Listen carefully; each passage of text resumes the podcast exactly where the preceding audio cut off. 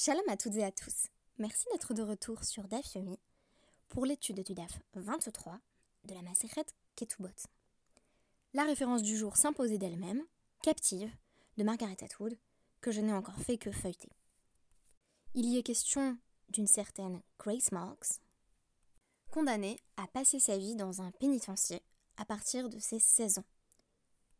À la seule différence que si Grace Marks est en prison parce qu'on l'accuse d'avoir commis deux meurtres horribles. Pour ce qui est des femmes captives du Talmud, on n'a rien à leur reprocher. Il s'agit d'un pur rapt. Et quand on est enlevé de la sorte, il peut se passer bien des choses. La Guémara présuppose que la situation de la femme captive, qui vient d'être libérée, est d'autant plus complexe que, comme l'a exposé Deborah Zalberg dans le podcast d'hier, on soupçonne fortement les geôliers non juifs d'avoir abusé de cette femme tandis qu'elle était en captivité. Car il n'y aurait pas, parmi les gentils, les mêmes exigences d'éthique sexuelle. Mais voici qu'une femme sort de captivité et doit se présenter devant le Beddin pour attester de son statut. Ceci s'applique particulièrement dans le cas où elle était mariée avec un Cohen si par hasard elle a été violée par les personnes qui l'avaient enlevée, alors le mariage doit être dissous, puisqu'il y a une exception qui concerne exclusivement les Kohanim, qui veut qu'ils ne peuvent demeurer mariés avec une femme qui a eu une relation sexuelle avec un autre homme pendant le mariage, même si cette relation sexuelle n'était absolument pas consentie. Cela ne s'applique pas au viol dans le cadre d'un mariage avec n'importe quelle autre personne. Soit cela, donc, soit elle rentre de captivité en disant Terora Ani, il ne m'est rien arrivé. Littéralement, je suis pure. Je reviendrai à cette formulation qui peut nous paraître choquante, puisque, a priori, la femme n'a rien à voir là-dedans. Que vient-on mobiliser des notions de pureté et d'impureté, là où son libre arbitre n'avait aucune part? Dans le DAF précédent, nous avons appris le principe de Hapeshe Asar ou Hapeshe Itir qui affirmait que si une femme se présente devant un beddin en disant Nishbeti, j'ai été emprisonnée, j'ai été enlevée, mais Terora Ani, je n'ai pas été violée, on la croit, car rien ne l'obligeait à mentionner sa captivité. Toutefois, si des témoins se présentent au beddin et affirment qu'elle était captive, elle ne peut plus simplement dire Terora Ani, parce que on sait qu'elle a intérêt à dire cela, par conséquent, on ne peut pas être sûr qu'elle dit la vérité. La Mishnah précisait à ce sujet qu'il y a une question de temporalité. À partir du moment où le témoignage de la femme est venu en premier, le Beddin l'a autorisé à se remarier, même si deux témoins se présentent ensuite en disant Oui, c'est vrai, elle a été en captivité, on ne la contraint pas à divorcer de son Cohen de mari. C'est de cela que notre DAF du jour vient nous assurer. Et nomrim. Namtsin ad sheyavu edim. Et là, Matirin otamiyad, une fois que la femme a témoigné qu'elle avait été emprisonnée et qu'il ne lui était rien arrivé, si elle dit Yeshli edim sheterorani, il y a des témoins qui peuvent attester du fait qu'il ne m'est rien arrivé. Donc par exemple, elle était en prison avec des hommes euh, qui, disent effectivement euh, ou, des femmes d'ailleurs, puisque les femmes peuvent témoigner aussi euh, en la matière. Ce n'est pas seulement dans le cadre de, la mort d'un mari, comme nous l'avons vu dans Yevamot. On croit la édoute d'une femme sur le statut euh, d'une autre femme. Donc elle était emprisonnée avec d'autres personnes et ils disent il ne lui est rien arrivé. On a bien vu que elle n'avait pas été violentée. Donc on n'attend pas l'arrivée des témoins. On, lui permet de se remarier tout de suite. Et si. Hare zo.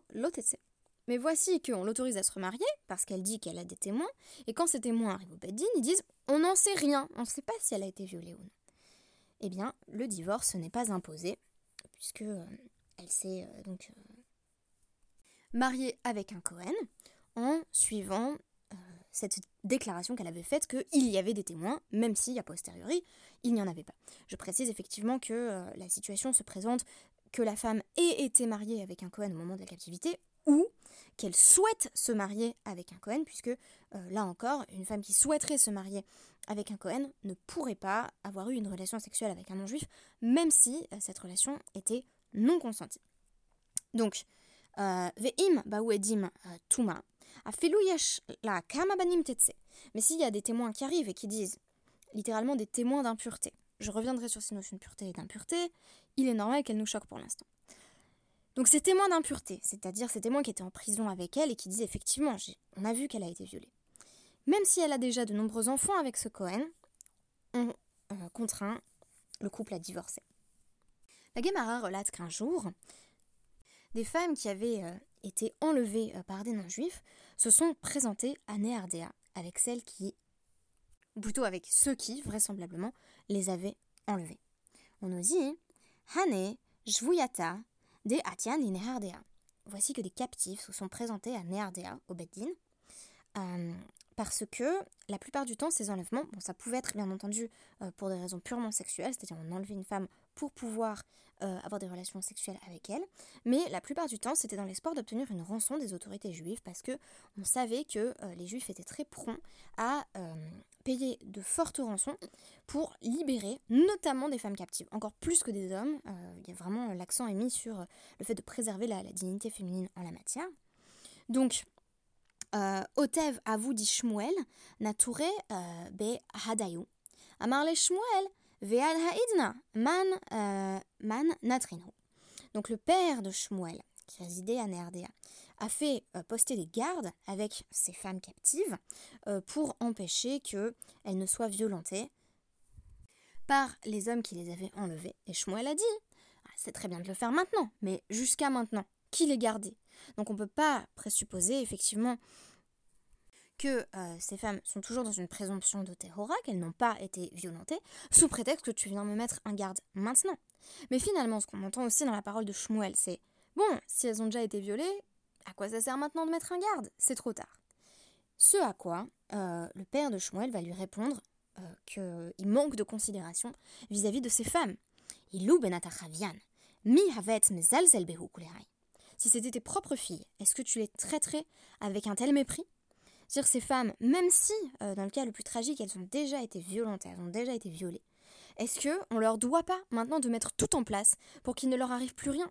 Si c'était tes propres filles, tu aurais plus de compassion. Et justement, on nous dit que euh, les filles de euh, Mar Shmuel, donc de Shmuel, ont été emprisonnées.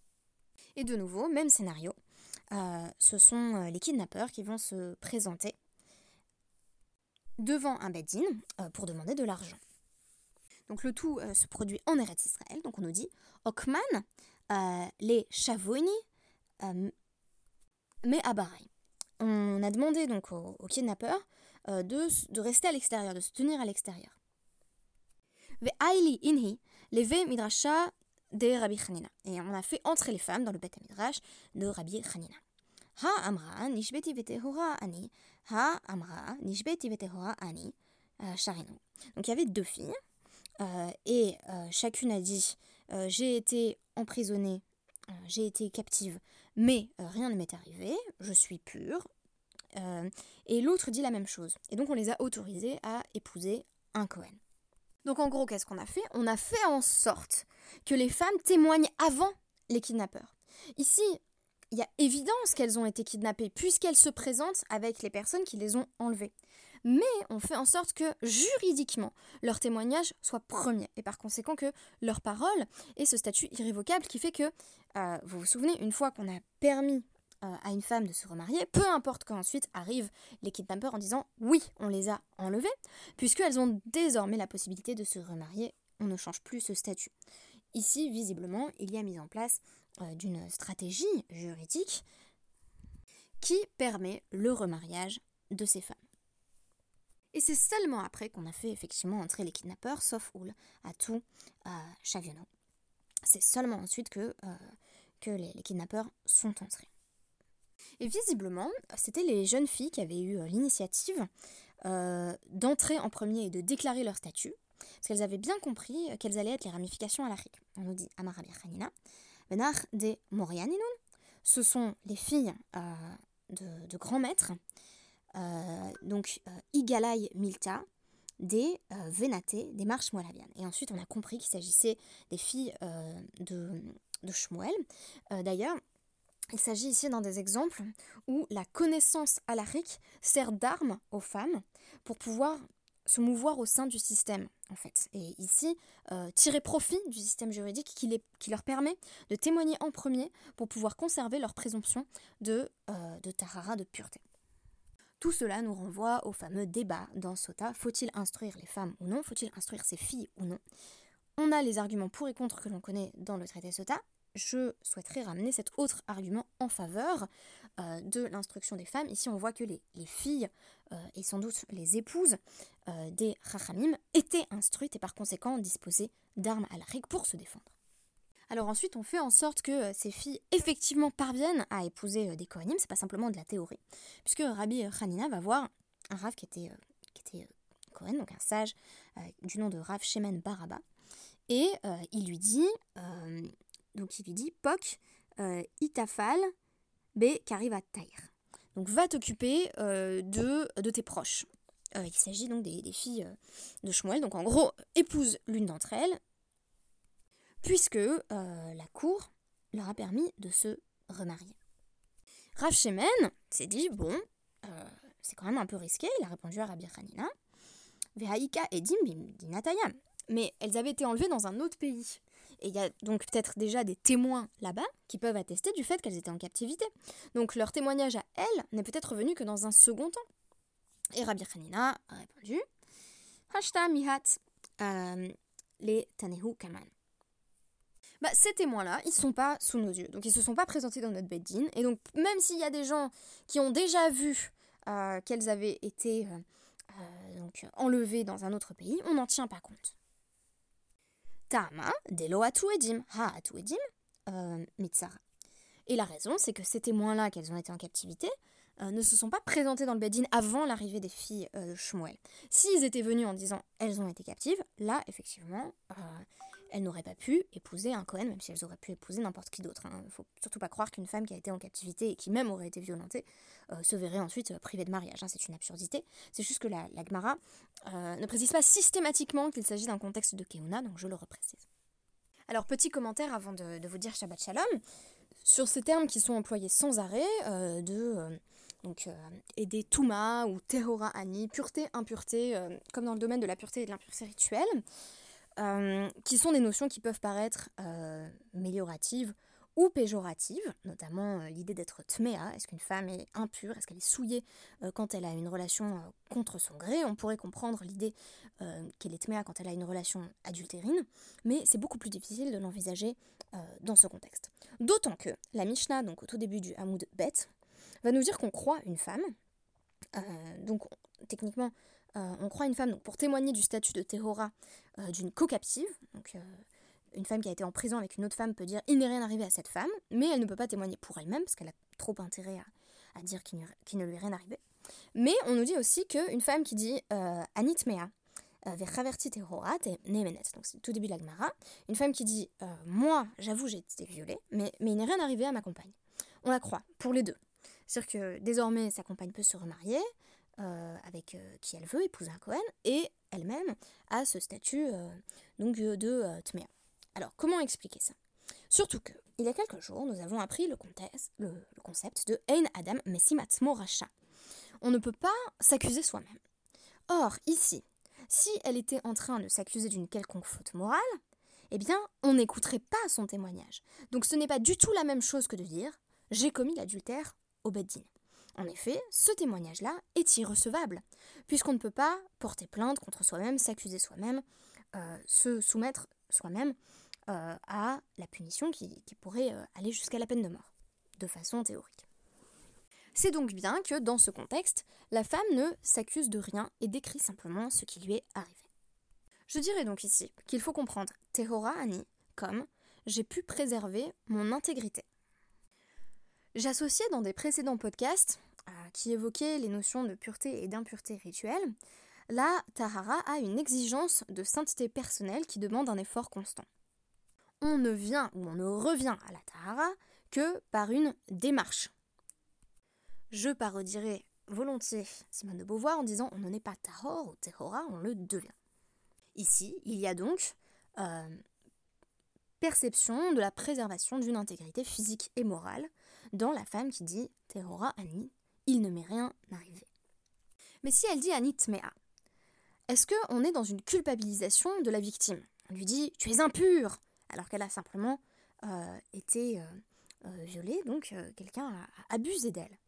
Eh bien, cela m'a fait penser, cette idée de Ani Tmea, à la perception qu'ont beaucoup de, victimes de violences sexuelles euh, de ne plus être pleinement en possession de leur corps, que leur corps a effectivement été souillé, euh, qu'on leur a imposé quelque chose contre leur gré qui n'a fait qu'attiser leur dégoût. Il y a notamment toute une relation au corps, à son propre corps, mais aussi au corps de l'autre, bien entendu, euh, à reconstruire après l'expérience d'un viol. Souvent, la touma, comme impureté rituelle, signifie le retour à des processus physiologiques qui ne sont intrinsèquement chargés ni positivement ni négativement, comme les émissions de sang ou de sperme.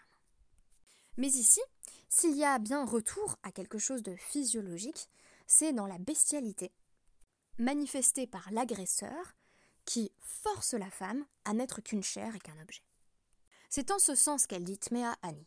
Non parce que au niveau essentiel, a fortiori essentialiste, quelque chose de sa dignité a été amoindri, mais parce qu'un autre être a tout fait pour la priver de cette intégrité, a pris possession de son corps sans avoir son accord. C'est ainsi que j'entends dans ce contexte les concepts mobilisés de Terora Ani et Tmea Ani. Merci beaucoup et à dimanche pour une nouvelle étude.